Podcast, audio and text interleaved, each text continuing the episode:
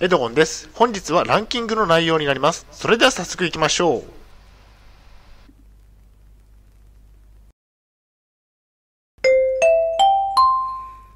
はい、H キャプチャンネルにようこそ。えー本日の内容ですが、えー2022年の頃に、えー生活で困っていたことランキングトップ5ということでお送りしたいと思います。前提条件としましては、現在私は統合失調症を患っています。精神病院に3年間入院をしていました。えー主観的なランキングですね。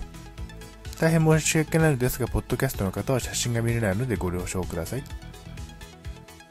それでは2022年の頃、えー生活で困っていたことの第5位からですね。第5位は、えー借金ですね。借金が大量にあること。毎月の返済が結構きつかったと。だから生活が大変でしたね。返済をして残りで生活をしなければいけませんでした。えー借金の返済は大変ですね。残ったお金で生活をしなければいけません。えー次に困っていたことの第4位ですね。第4位は、えー日中活動をどうするか。え日中活動を中断中でした。何かをしなければいけなかったですね。えーっと、家に引きこもっていたと言ったところですね。そろそろと言われましたね。日中活動を決めなければいけませんでした。えー作業所に通うことになりそうですね。えー次に第3位ですね。第3位は、幻聴などの症状ですね。幻聴が聞こえました。体感幻覚で痛みを感じました。そして被害妄想がありましたね。陰性症状も感じていました。統合失調症の症状が感じられる中日常生活もなんとかこなしていましたね次に困っていたことの第2位ですね第2位は働いていないので収入が少ないことですねえ収入は障害年金がありました事業収入も少しあったんですね働く予定でしたが断念をしました年金から借金の返済は結構きつかったですね。障害年金がメインの収入源ですね。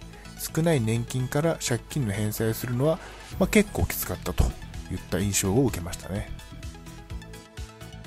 次に、困っていたことの第1位ですね。第1位は、グループホーム卒業後の家賃や礼金などの、え初期費用について。えグループホームの卒業後どこに住むのか。初期費用がかなりかかるというふうに聞いていましたね。結局別のグループホームに入居できてよかったですね、え生活保護に切り替える検討もしたといったところですね、えグループホームを3年で卒業しました。別のグループホームに入居できてよかったですね、えー生活保護も検討していました。まあ、グループホームを卒業した後に一般のアパートに住むことも考えていましたが、えーっと結局、えー別のグループホームに入居することができてよかったなというふうに思ってますね。それでは本日の行動プランに入っていきたいと思います、えーっと生活の困りごとは極力減らしましょう。場合によっては頼れる人に相談をしましょう借金はしてはいけませんねえ生活での困りごとは少ない方が良いですね。ストレスは健康にも悪、健康にも病気にも悪影響があるでしょう。それでは本日の振り返りに入っていきたいと思います。